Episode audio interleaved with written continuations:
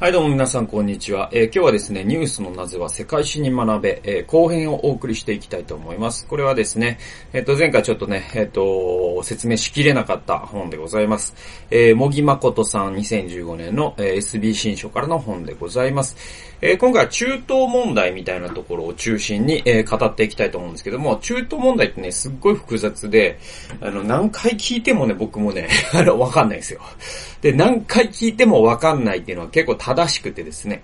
あの、これを本当に理解したと言ってる人は理解していないんだっていうふうに、佐藤正さんが本に書いてるんですけども、それぐらい複雑です。えー、だから、もうまあ、あの、ユダヤ教、えイスラム教、そしてキリスト教というのが、ま、入り混じっていてですね。えー、でいて、まあ、あの、エルサレムというのはね、キリスト教の聖地、えーユダヤ教の聖地、そして、えーイスラム教も聖地なんで、えー、それで、またあの、イスラム教にはですね、スンニ派とス、えーシーア派か、スンナ派とかね、えー言われるように最近はなったけれども、うんと、シーア、シーア派とスンナ派っていうのがあって、そのせめぎ合いもあったりとかして、もうめちゃくちゃ複雑ですね。で、なんでここまで複雑かっていうと、まあ、あの一つの大きな要因は、えっ、と、その資源がありますから、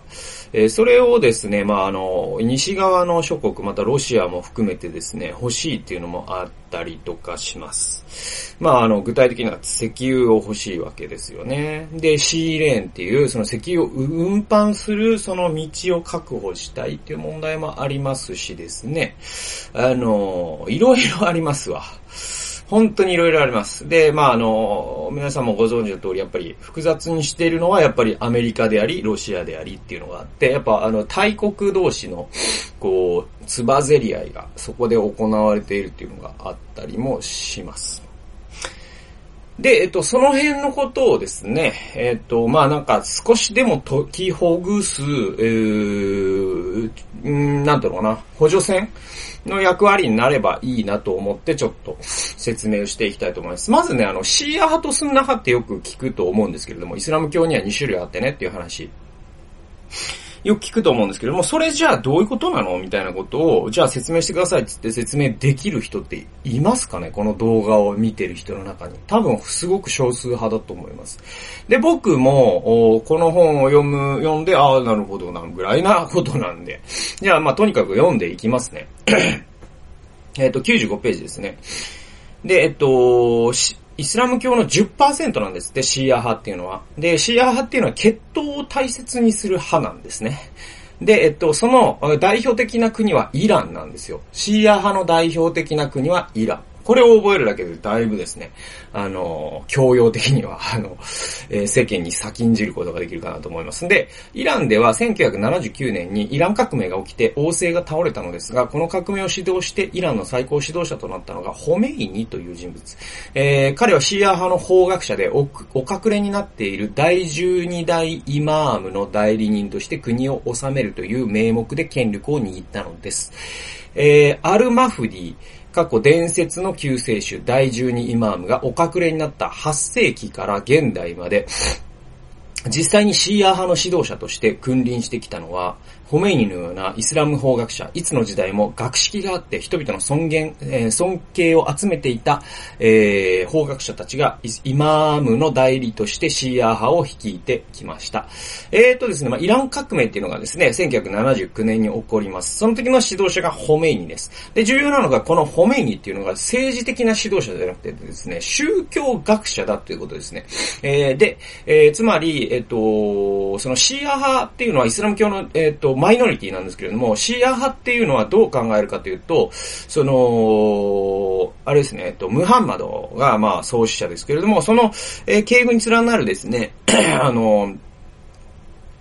預言者、えー、つまりここで書かれているように、イマームっていうのがいて、えっ、と、第十二イマームっていう、えーのがあって、えっ、と、この、これの子孫が、えっ、と、いつか国を治めるであろうという、そういう伝説というか神話体系に生きているのが、まあですね、あの、イスラム教の10%を占めるシーア派なんです。対するスンナ派ですね。スンナ派の方がマジョリティなんですけども、スンナ派はどう考えるかというと、こう考えるんですね。97から99。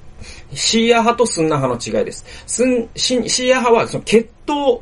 の中にその預言者の血みたいのがあって、で、えっ、ー、と、ホメイニに代、イランのホメイニに代表されるように、そういう人、えー、やがてこのイスラム世界を治める、えー、救世主といいますかですね、統治者が、あ現れるという、うその世界認識に立つんですね。で、スンナ派はどうかというと、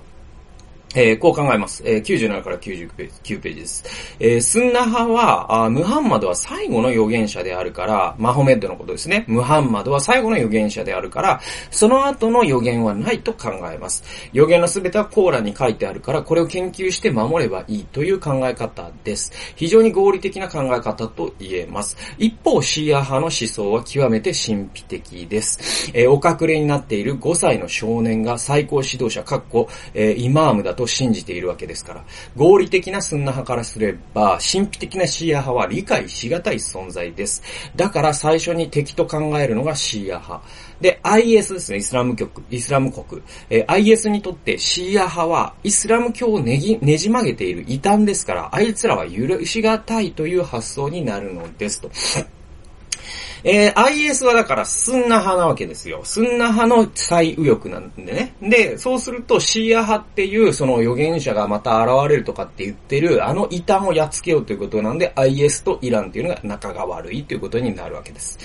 で、例えば、えー、スンナ派では偶像崇拝は一切禁止です。えー、イコンに、えー、国王の肖像画を入れるといったことは許されません。ところがシーア派は偶像礼拝に対しては非常に寛容。えー、寛容、まあ、緩いかな、緩い。えー、シーア派を国境とするイランに行くとわかりますが、はい、イランの国境は、えー、シーア派なんですね。イランに行くとわかりますが、空港や街中に指導者であるホメイニ氏の肖像がそこら中に飾られています。スンナ派の IS から見れば、神聖なイスラム世界を汚していると映るわけです。えー、ここでまあ、あの、イスラム世界のスンナ派の常識からするとですね、えっと、まあ、イスラム世界って、その、イコン、偶像というものに対して非常に厳しいっていうのは、あの、まあ、皆さんもよく知ってると思います。だから、あの、まずですね、あの、マホメッドを絵で描くっていうのはもうありえないんですね。え、それが、あの、2014年のパリでの、パリの、えっと、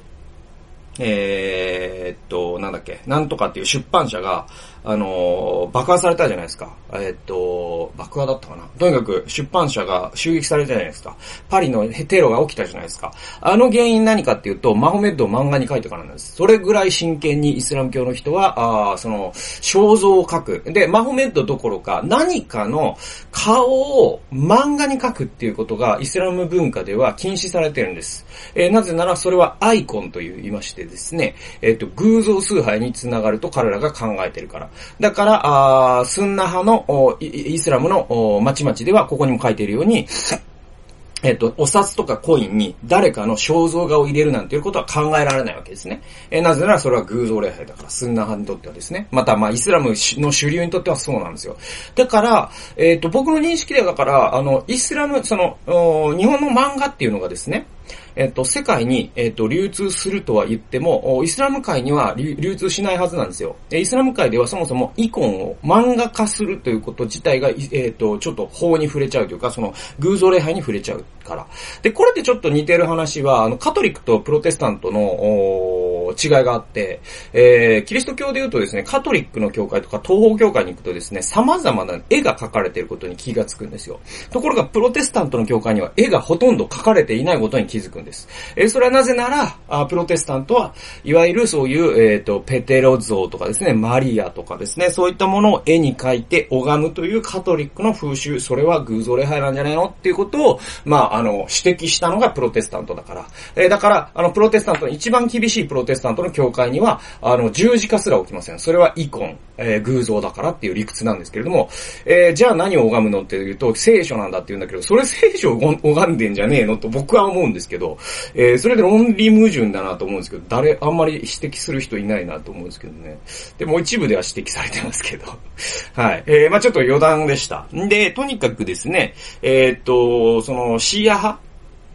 は、えっと、イランだとですね、シーア派なので、えっと、そのホメイニ像がですね、空港とかにも飾られてたりとか、えー、お札の肖像とかにもなってるんでしょうかね。えー、それをスンナ派から見るとちょっと考えるんだよ。あの人たち何なの？偶像礼拝しちゃってっていう感覚なんですって。だから IS はシーア派にトサカ来てるわけですね。そういう話です。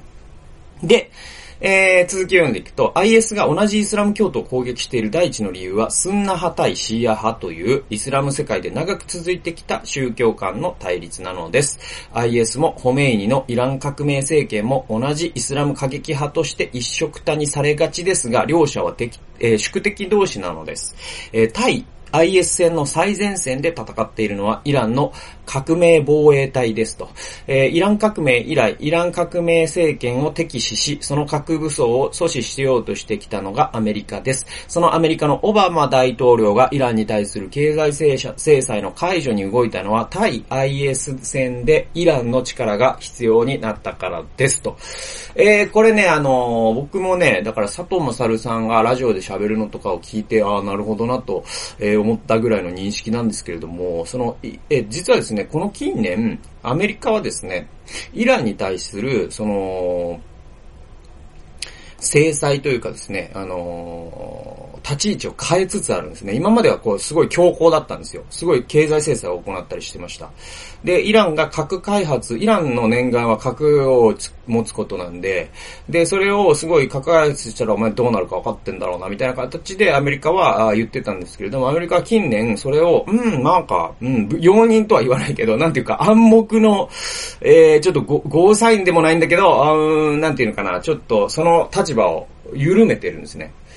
で、えっと、皆さんもよく覚えてると思うんですけれども、2001年の9.11テロの後ですね、えっ、と、ブッシュ大統領が、当時のブッシュ大統領がですね、悪の数字国、数字、数軸国って言って、三つの国を挙げたんですよ。えー、一つが北朝鮮ですね。えー、もう一つが、えー、っと、えー、っと、アフガン？え、っと、で、えっと、北朝鮮、イラン、そして、えっと、アフガンだったかな。だからその、要はビンラディンですよ、だから。はい。で、で、えっ、ー、と、あ、それを、その三つを悪の数軸国って言って三つ挙げたんですよ。でね、えっ、と、これが面白いのが、えっ、ー、と、あ、イラクだ。ごめんなさい、イラクです。だからフセインでしたわその時はね。だからイラク、イラン、えー、で、えっ、と、北朝鮮だったんですよ。でね、え、これがイランってね、実はね、数合わせなんですよね。で、あの時にブッシュは3つあるって言ったんだけど、本当は3つである必要はなかったんだけど、イランを入れたんですよ。で、北朝鮮も入れたんですよね。で、それって何かっていうと、実はね、あのね、第二次大戦にまで遡るんですよ。で、この理由って、ブッシュのあの9.11の後の2001年の発言っていうのは、えっ、と、第二次大戦を意識してるんです。第二次大戦には悪の数軸国、数軸国がありましたね。3つありました。1つがドイツ。もう1つがイタリア。えー、もう1つが日本ですよ。はい。これが、この3つの国が、国々が国、国際秩序というものを脅かしたんだっていうのが、まあですね、あのー、日本以外の国々のメインストーリーです。で、日本も戦争に負けたので、そのストーリーに乗っからざるを得ない。つまり、あの、戦争って結局歴史をめぐる戦いで、戦争を、で負けた国って歴史を作れないよっていう。だから歴史を作りたいから戦争するっていうところもあるんです。で、これは、あの、本当にそうなんですよ。あの、主権をめぐる争いなんですね。えだから、あの、負けたドイツ、イタリア、えー、日本っていうのは、うんと、第二次大戦っていうのは永遠に、えっ、ー、と、世界秩序に挑戦した悪の数軸国ということで、えっ、ー、と、覚えられるんですよ。で、それを実はもう一回、それが今もう一度起きてるって、えー、ブッシュは言いたかったんです。だから3つ挙げたんです。えー、イラクと、おフセインのイラクと、えっ、と、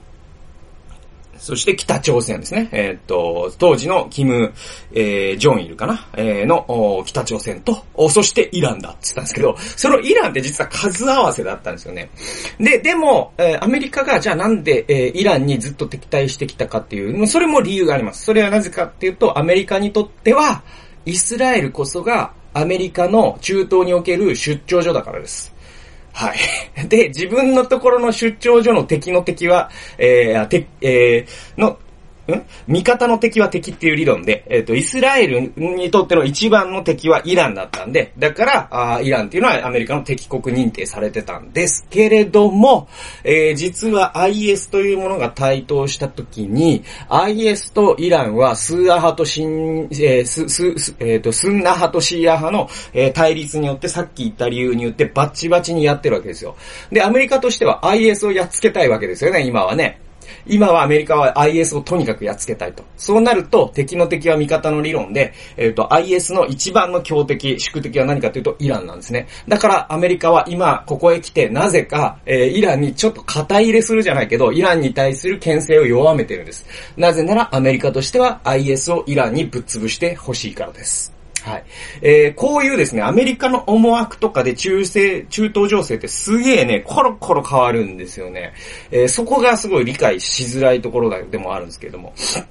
でね、このスーアハトシン、えー、えー、ごめんなさい、スンナハトシーア派か。スンナハトシーア派の特徴ってね、僕ね、まあ、これをも、これ見て、読んでて思ったのは、あの、さっきもちょっと言ったけど、キリスト教の話にちょっと似てるなと思ったんですね。で、これでキリスト教でいうカトリックとプロテスタントの分類にちょっと似てるんですよね。で、シーア派がカトリックで、スンナ派がプロテスタントって考えるとすごい似ていて、で、えっと、えー、だからスンナ派って、えっと、コーランだけが権威なんだって言ってるじゃないですか。で、えっと、プロテスタントって聖書だけが権威なんだって言ってますよね。で、えっと、じゃあシーア派は、なんかこう、たえ象徴的な人物を祭り上げるわけですよね。えー、ホメイニ氏とかですよね。えー、で、えー、じゃあカトリックどうかというと、ローマ法王ですよ。ローマ法王がポッペテロの後継者だって、今は、今も、カトリックの人たちは思って、えー、だからポープ、えー、ローマ法王が言ったことが、まあ、権威になるわけですから。で、えっと、偶像礼拝に緩いカトリックと、おか、えー、さっきも言ったように、まあ、イコンとかを作るのがカトリックで、シーア派もイコン作りますね。で、偶像礼拝を厳密に除外するのがプロテスタントであり、シン、えー、スンナ派ですね。イスラムで言うと。結構なんかこの対比って似てるなと思いましたね。はい、そんなことで。えっと、全然、まあ、類比なんで、全然こう、あの、論理的連関があるんじゃなくて似てるなっていうだけです。で、えっと、次ですね。えっ、と、一今度はさっきちょっと触れましたけど、イスラエルを中心にじゃあ考えてみますと、えー、実はですね、二つの敵がいるんですね、イスラエルには。それはスンニ派のハマスとシーア派のヒズボラっていうのがあって、えー、ここえ141ページですけれども読んでいきますね。イス、えユダヤ人国家でイスラエルの敵は大きく分けて2つあります。1つはハマース、えパレスチナ難民の武装組織でスンナ派のイスラム原理主義を掲げ、アルカイダとつながりがあります。えイスラエルの国家、えーあイスラエルの国家承認と和平に対し、イスラエルに対するロケット砲攻撃や、えー、自爆テロを行ってきました。もう一つはヒズボラ。こちらはレバノンを拠点とするシーア派の過激派組織です。えー、ヒズボラもイスラエルに対してテロ行為を、えー、繰り返しています。ヒズボラに対して、えー、武器などを援助しているのがシーア派の名手であるイランです。えー、イランから武器がどんどん流れてくるということは、仮にイランが核兵器を持てば、それがヒズボラの手に渡る核、可能性もあります。だからイランの核武装に一番向きになって、えー、反対しているのがイスラエルなのですということでね、これすごい、まああのね、イスラエル情勢っていうのはもう本当にね、もうね、本当にね、なんて言うんでしょうね。もう知恵の輪ですよね、だからね。誰も解けない知恵の輪になってるんですよね。で、えっと、イスラエルには二つの敵がいると。一つは、えっと、スンナ派の過激派がハマスだと。ね。で、これはまあ、パレスチナ難民の武装組織、まあ、ガザ地区ってよく言われるじゃないですか。で、まあもうバッチバチにやり合ってますね。イスラエルもロケットをガザ地区に向けて発射しますし、ガザ地区からもハマスが、もう爆弾を 投げてきます。もうバッチバチの戦争中ですね、今ね。はい。でいて、もう一つがヒズボラという過激派組織があって、こっちは、えさっきのそのハマスが、えっと、さ、えー、スンナ派なんですけれども、えヒズボラはシーア派なんです。で、シーア派はさっきも言ったように、えイランですから、えイランがヒズボラを支援してるんです。だから、あ今のイスラエルはちょっと困った状況にあってですね、アメリカがその IS を抑え込むために、イランをちょっと、イランの手綱を緩めるというのは、イスラエルにとってはもう、あの、国家存亡の危機で、ここでイランが核持っちゃうとヒズボラに核が渡る可能性があると。そうするともうイスラエルはもうちょっと本当に困るということで、多分この辺は本当にね、アメリカのね、ワシントンとね、ワシントンでいろんなことが起きてると思う。ワシントン DC でね、いろんなことが起きてると思いますね。だからアメリカには、えイスラエル系の議員というのがいますからですね、えその議員に、まあ、イスラエルは当然働きかけてるわけで、えでも IS を抑え込みたいという思惑もありますから、えだから、あえー、その中東の情勢というのは実はそのアメリカのそのワシントン DC で結構いろいろ決まっていくんで、えー、いかにそこを制するかみたいな話にもなってきたりもします。はい。えー、ですね。えー、次ですね。えー、148ページ。えイスラエルとトルコという中東における二つの親米国家が IS 問題でアメリカから距離を置き始めた。これはものすごい地殻変動なのですと。だからさっき言ったように、イスラエルがアメリカと距離を置き始めたっていうのは何かというとですね、えー、だから、あイスラ、えー、アメリカがイランをちょっと容認するということに対して、えー、イスラエルがアメリカちょっとふざけんなように今はなってるわけですね。なってきたわけですね。で、それに対して、えー、これを、まあ、トルコとイスラエルっていうのが、まあ、えー、中東におけるアメリカの親米国家なんで、アメリカからすると、まあ、あの、出張所というか、ここに睨みを聞かせておくことで、えー、その中東という、まあ、囲碁のゲームので言うとですね、バチンとここに二つの黒い石を置いたぞ、俺たちはっていう話なんですけども、それがだんだん白になっていくとちょっと困るねっていう話であって、で、この本がじゃあ書かれたの2015年で、まだ、えー、オバマ政権なんですけれども、今ですね、えー、トランプ政権になって、多分この情勢、えー、一気に変わったはずなんですね。で、皆さんもご存知の通り、えー、っと、アメリカの、えー、っと、在イスラエルアメリカ大使館をですね、えー、っと、トランプ大統領がですね、えー、っと、その、エルサレムに移したじゃないですか。えっ、と、今までどこだったんだっけ？えっ、と、忘れちゃった。で、えっ、と、エルサレムにとにかく移したじゃないですか。その、えっ、と、アメリカ大使館をね。で、これはもう本当にすごいことで、えー、これは本当にすごいんですよ。だから、あのアメリカは多分イスラエルにぐっとまた歩み、寄ってるんですね。あの、共和党っていうのはイスラエルとパイプ太いですから、えー、ね。で、共和党を支持してる、まあ、その、新保守というネオリバラリズム、ネネオコンサバティブと言われる人たちが実は、その、イスラエル建国にも一枚噛んだシオニストたちとの流れとも親和性があるんで、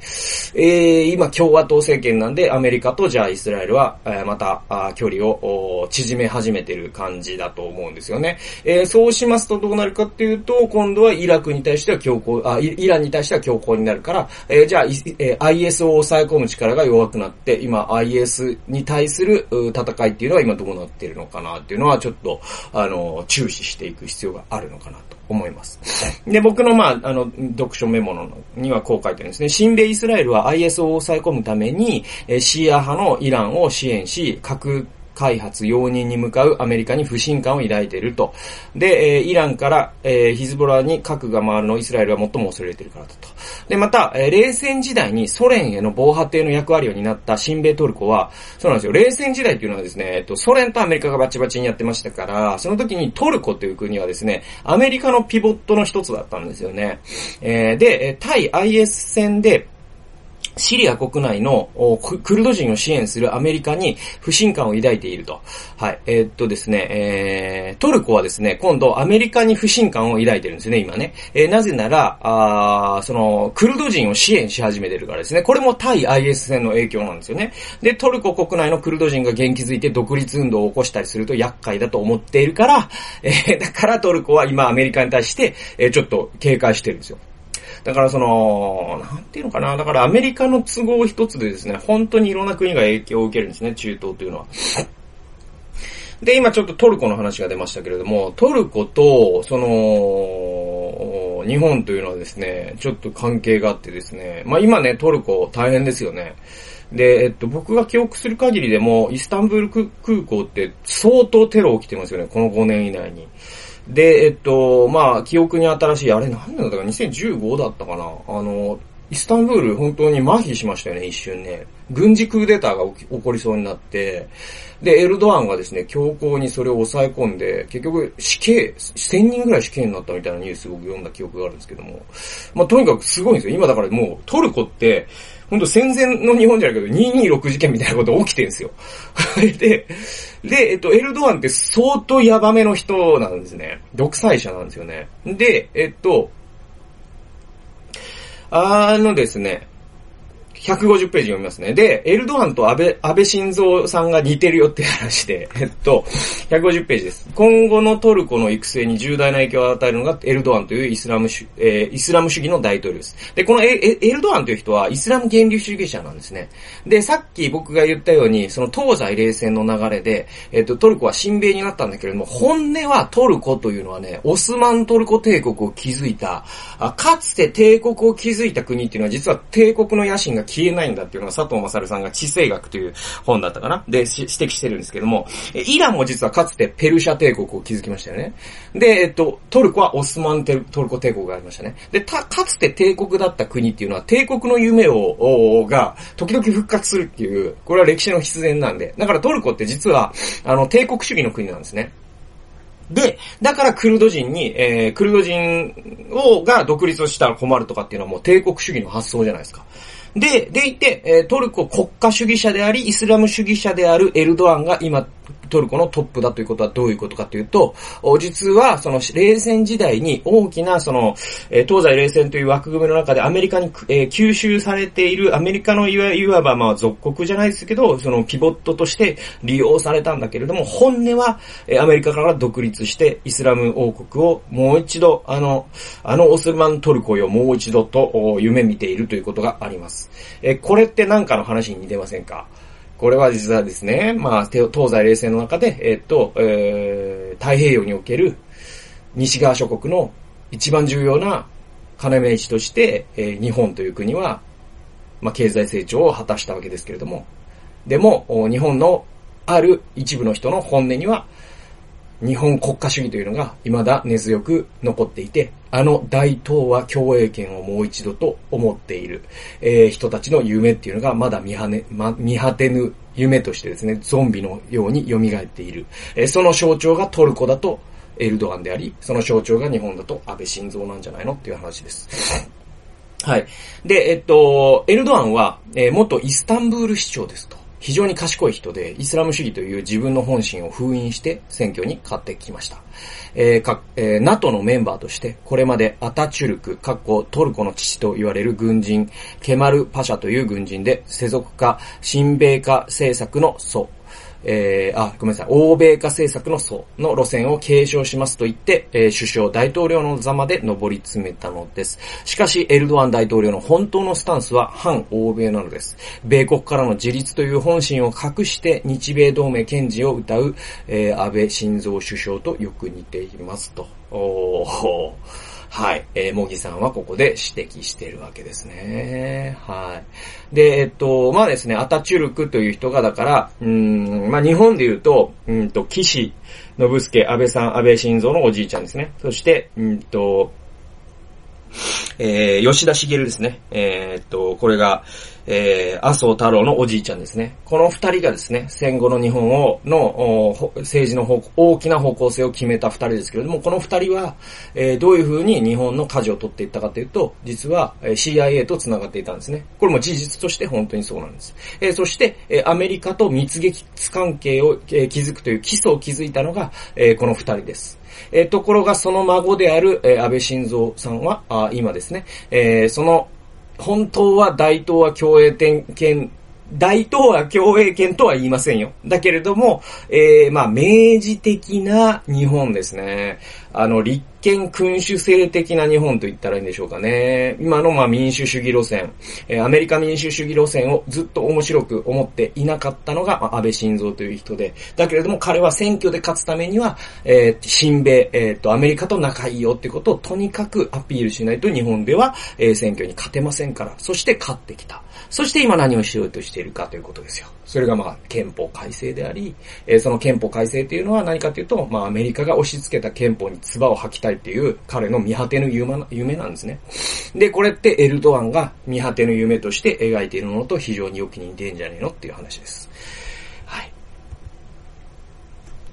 えー、次はですね、ちょっと面白い話で、ペリー来航って皆さんご存知だと思うんですけれども、ペリー来航の誤解っていうのがあって、これでちょっとね、面白い、長いんですけども、引用しますと、えー、187から190ページ。アメリカがメキシコを侵略した話には続きがあります。はい。アメリカはメキシコを侵略したわけですけれども、それは、えー、続きがあると。カリフォルニアがアメリカ領になってからすぐ金鉱が見つかりました。するとゴールドラッシュが起きて移民がカリフォルニアに殺到します。えー、ところが、えー、人口の多い東部からカリフォルニアに行くには、ロッキー山脈という4000メートル級の山を越えなければなりません。これは当時の交通手段である馬車では越えられず、アメリカの東部から船でカリフォルニアを目指すことになりました。はい。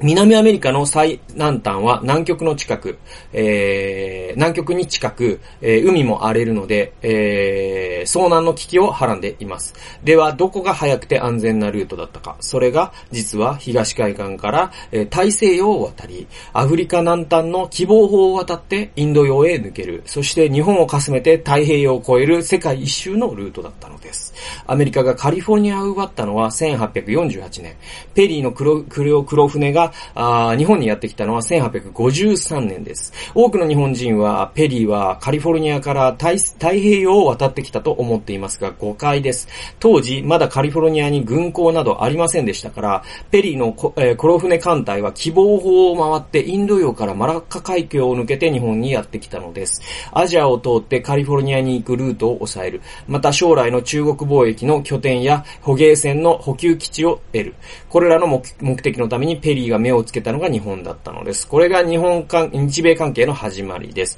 半世紀後の1898年にはアメリカは、えー、西南戦争でスペインと戦い、キューバとフィリピン、グアムをの奪い取ります。えー、同時期にハワイ王国も併合しますが、これらの島々を線で結んでみてください。見事に全ての島々がカリフォルニアに向かうルート上にあることに気づくでしょうと。えー、これはですね、ちょっとまあ世界地図を書いて説明するとわかりやすいと思うんですけれども、世界地図欲しいな。あの、えーとね、えー、どっちで書こうかな。そうだな。こう、こう、まあまあ、あれか。OK。じゃあ、あの、皆さんがよく知ってる、あの、世界地図ってね、めっちゃ雑に書くと、こうなってるんですよね。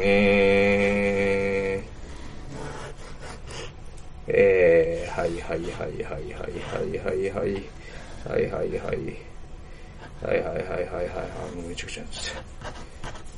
えー、はいはいはいはいはいはいはい。皆さんがよくご存知の世界地図はこうなってますね。で、ペリー。ペリーは、まあ、日本、フィリピン、ハワイ。えー、っとですね、ペリーは、皆さん、多くの人はですね、こう思ってるんですよ。カリフォルニアから横浜、まあ、裏側に来たと思ってるんです。でも違うよって、森さんは言ってるんです。なぜなら、この当時、えー、1900、あ、1848年。はい、そうですね。えー、以前は、実は、ここはメキシコだったんです。えー、1848年以前はメキシコだったんです、カリフォルニア。だから、カリフォルニアにはですね、いろんな不思議な地名がありますよね。サンフランシスコとかですね、えー、っと、サン、アントニオとかですね、あ、サンアントニオはテキサスか。だからテキサスもそれ同じなんですけども、要は、えっと、サンフランシスコって何かっていうと、聖フランシスコっていう意味ですからね。これってカトリックの言葉じゃないですか。カトリックの言葉をなんでカリフォルニアが使ってるかっていうと、かつてメキシコだったからなんですよ。で、それをアメリカは奪ったんです。プロテスタントが。で、ここでカトリックとプロテスタントの戦争が実はあるんですけども、それはちょっと割愛しますわ。で、じゃあ、当時ね、当時アメリカは港はここには持ってなかった。じゃあどこに持ってたかってここに持ってたんですね。えー、つまりボストンとかこっちの方ですよ。で、ここから陸路で陸路でですね、カリフォルニアに行くっていうのは非常に難しかったんですよ。で、カリフォルニアが、えっ、と、メキシコからアメリカのものになった時に、アメリカ人はここに金が出るぞって気づいたんですね。で、みんなここに行きたいんだけども、ここに馬車で行くのは非常に難しかった。で、そうするとどうなるかというと、大規模に移動するときには、こっちからですね、港から船で行きたい。ところがですね、当時、このパナマ運河なんてものはありませんから、どう行くかというと、この、このですね、南アメリカのね、ここを回ってですね、こう行かなきゃいけなかったんです。ところが、はい。ところがですね、ここはもう非常に危険なわけですよ。ここ危険です。だから、ここで行くとやべえ死ぬぞってことになって、どういったかというと、こう行きます。こうヨーロッパを回ってですね、こう行くルートを彼らは選んだんですよ。どういうことかで、もう世界一周ですわ。だから、東海岸から出て、ヨーロッパに、大西洋を渡ってですね、ヨーロッパに基調行って、で、アフリカのこの辺、その、要はこの、えっ、ー、と、ガーナとかですね、その辺を通ってですね、で、希望法がありますね、今南アメリカ、あ南アフリカがあるところ。で、ここを通ってインド洋を渡ってですね、そしてカリフォルニアに行くというルートを、うん、彼らは選んだんですね。こう、もう、ものすごい遠回りなんだけれども、ここの危険度を考えたらこっちの方が安全なんですよ。で、その時に、おここにいい港があるじゃねえかって彼らは見つけたんですよ。それが裏側だったんですよ。だから、ペリーが、えー、日本にした要求をよく読んでみるとですね、実は、えっ、ー、と、捕鯨船の給油をさせてほしいとかですね、捕鯨船の乗組員を、えっ、ー、と、その港で滞在させるときに彼らがちゃんと暮らせるようにしてほしいとか、そういったことなんですよ。はい。これが実は日米関係の始まりなんです。で、えっ、ー、と、当時、まあ、あの、白芸っていうね、まあ、メルビルの有名な小説があるんですけれども、アメリカっていうのは、その、クジラを全世界で取りまくる国だったんです。なぜなら、クジラから油が取れた取れたからなんですね。はい。まあ、今でこそ、クジラを、えー、取ることを一番禁止してる国になってますけど、なんか180度変わっちゃってね、えー、なってますけども、当時、アメリカはですね、クジラを取るためにですね、えー、っとですね、日本の港を使わせろと、迫ってきたという、実は歴史があります。で、その後に西南戦争で、まあこのフィリピン、フィリピンですね。で、ハワイですね。で、だから次々とこういった島々をアメリカが併合し、また、えー、獲得していくというのは何かっていうと、こっちからここに行くルートの中の港を彼らは確保しておきたかったっていう中に日本が実は位置づけられるんですね。はい。だから、日本の人って、あの、浦賀とかね、横浜に行って、あの海の向こうからペリーが来たのかって思ってるけど、見る方向違うんですよ。実は沖縄の方を見なきゃいけなくて、彼らはインドとかを通って沖縄ルートで、えー、浦賀に来てるんです、実は。はい。という誤解が実はあるよっていうね。これも僕この本を読むまで、ああ、この本を読んでちょっと目から鱗でしたね。えー、もう長くなっちゃってますけど、もう長くなったんで行きますね。もうこの時点で聞いてる人ってもうほとんどいない気がしますけれども でもまあ、言いますわ で、最後に、えっ、ー、と、191ページ。えっ、と、ユダヤ人がロシアからアメリカに渡った歴史っていうのがあって、えっ、と、191ですね。ユダヤ人についてはアメリカを理解するために必要不可欠な知識ですから、ここで詳しく説明しておきましょう。ユダヤ人がアメリカに渡る以前、彼らの、彼らの多くが住んでいたのはロシア帝国でした。え中世以来、ユダヤの、ユダヤ人の多くは差別が少ないポーランドに住んでいました。ポーランドはユダヤ人の避難所だったのです。ところがそのポーランドをロシア帝国が併合したのは18世紀のポーランド分割でした。えー、ロシア帝国は1853年にクリミア戦争でイギリスに完敗します。えー、ちょうど日本の江戸幕府がペリーの黒船を見てびっくりしたのと同じ年です。え、日本人がペリーの黒船黒船を見てショックを受けたように、クリミア半島に攻め込んだイギリス軍の蒸気船を見て、ロシア人も仰天しました。それをきっかけにロシア帝国は近代化に力を入れ始めるのです。ところが、鉄道を敷いて蒸気船を所有したくても、えー、肝心の資金や技術がない。国内になれば、えー、なければ国外から調達するしかありません。えー、外資導入ですね。え、そこでロシアは当当時ヨーロッパで一番お金を持っていたユダヤ系財閥、ロスロスチャイルドから資金をして、えー、し、投資をしてもらったのです。えー、今でいう経済自由化が起きたロシアには、えー、急速に外資が入り発展していきました。一方で問題も起きます。ロスチャイルドの資本と結びついたロシアの貴族や、えー、皇族は私服を肥やし豊かになりましたが、その富が一般民衆に行き渡らなかったのです。ロシアは憲法も議会もない独裁国家だったので、貧富の差がますます広がり、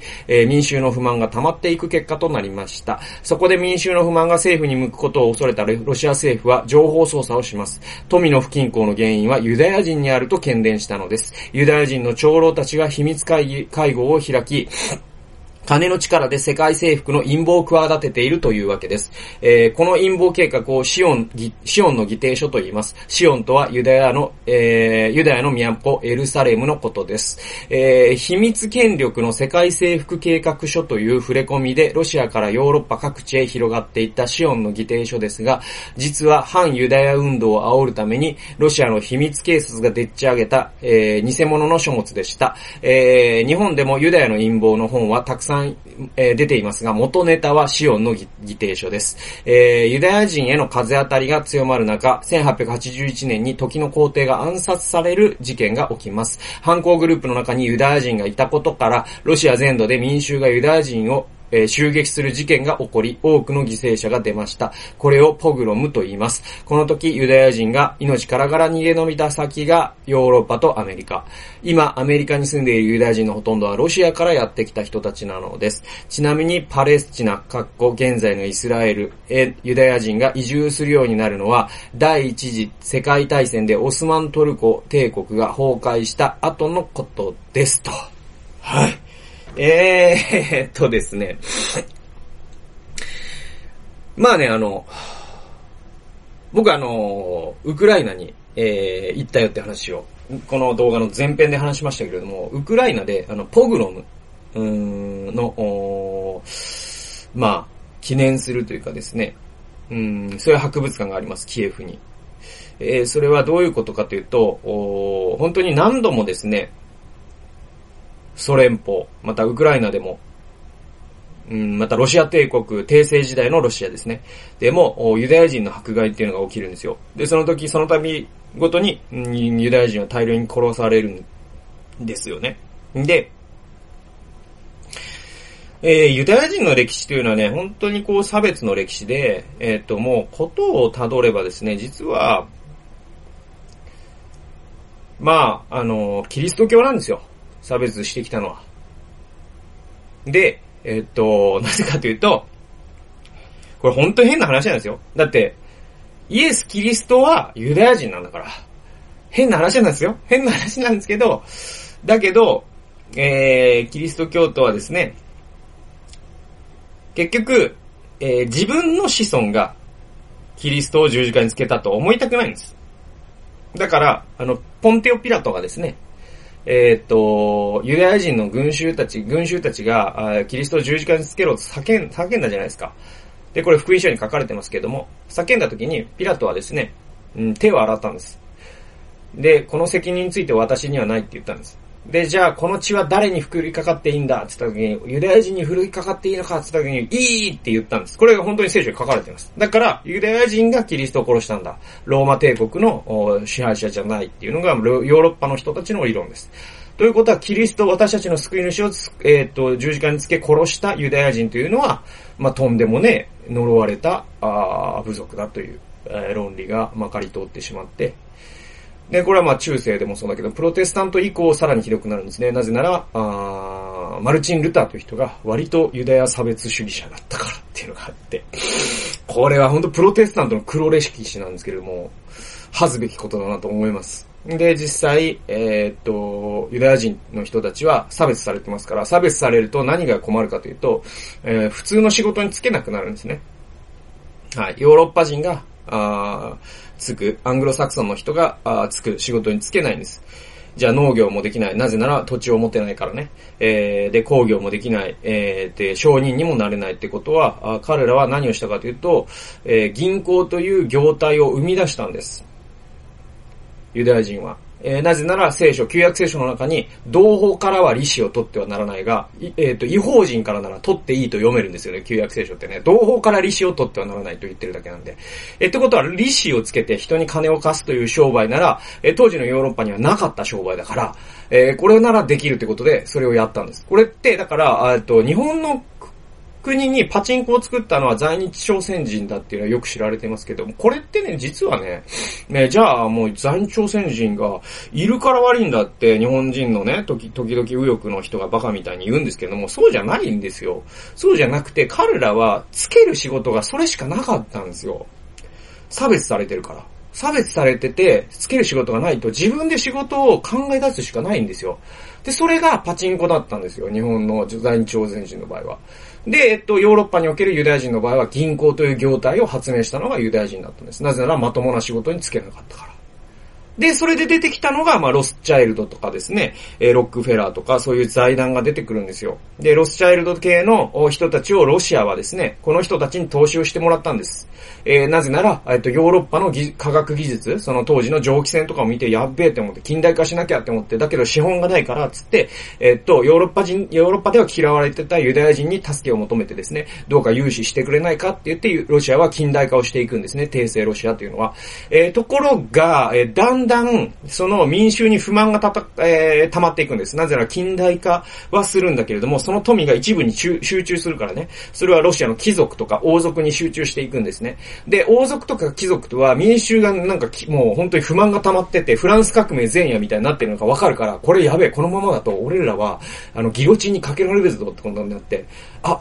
ちょうどいいスケープゴートがいたと。ユダヤ人の先生がいいんだっつって、ロシア帝政が何を考えたかというと、シオンの議定書という偽物の文書を作りました。その偽物の文章には何が書いてあるかというと、ロスチャイルド家がこの世界を支配しようとしているという内容が書かれていたんです。それによって民衆の不満を自分たちからユダヤ人に沿わしたかったんです、彼らは。はい。で、まあ今の世界でも、なんか都市伝説とか陰謀論が好きな人っているじゃないですか。ユダヤ人が世界を支配しようとしてるとかって未だに言ってるバカがいるじゃないですか。で、あれ、あれの元ネタって、この帝政ロシアが作ったシオンの議定書が全てのルーツなんです。っていう話です。結構この話僕は、あ全然知らなかったんで、あ、そうかと。なんかユダヤ人陰謀論って本当に人気あるんですけど、未だに。えー、実は元ネタがあったっていうね。はい。っていう話です。だから、まあ陰謀論を皆さんは信じないようにしましょうというところで、まああの時間がね、相当なものになっちゃいましたんで、今日はここまでにしたいと思います。まあね、YouTube の場合はですね、結構見るのもね、大変なんでね、最後まで見てくださったという方は、あ本当にありがとうございます。で、音声もね、最後まで聞いてくださったという方は、えー、長い時間お付き合いくださりありがとうございました。えー、本日はですね、ニュースのなぜは世界史に学べ。これ2もありますんで、2もちょっといつか紹介したいと思います。というわけで、えー、最後までお聴きくださりありがとうございました。また次回の動画及び音源でお会いしましょう。さよなら。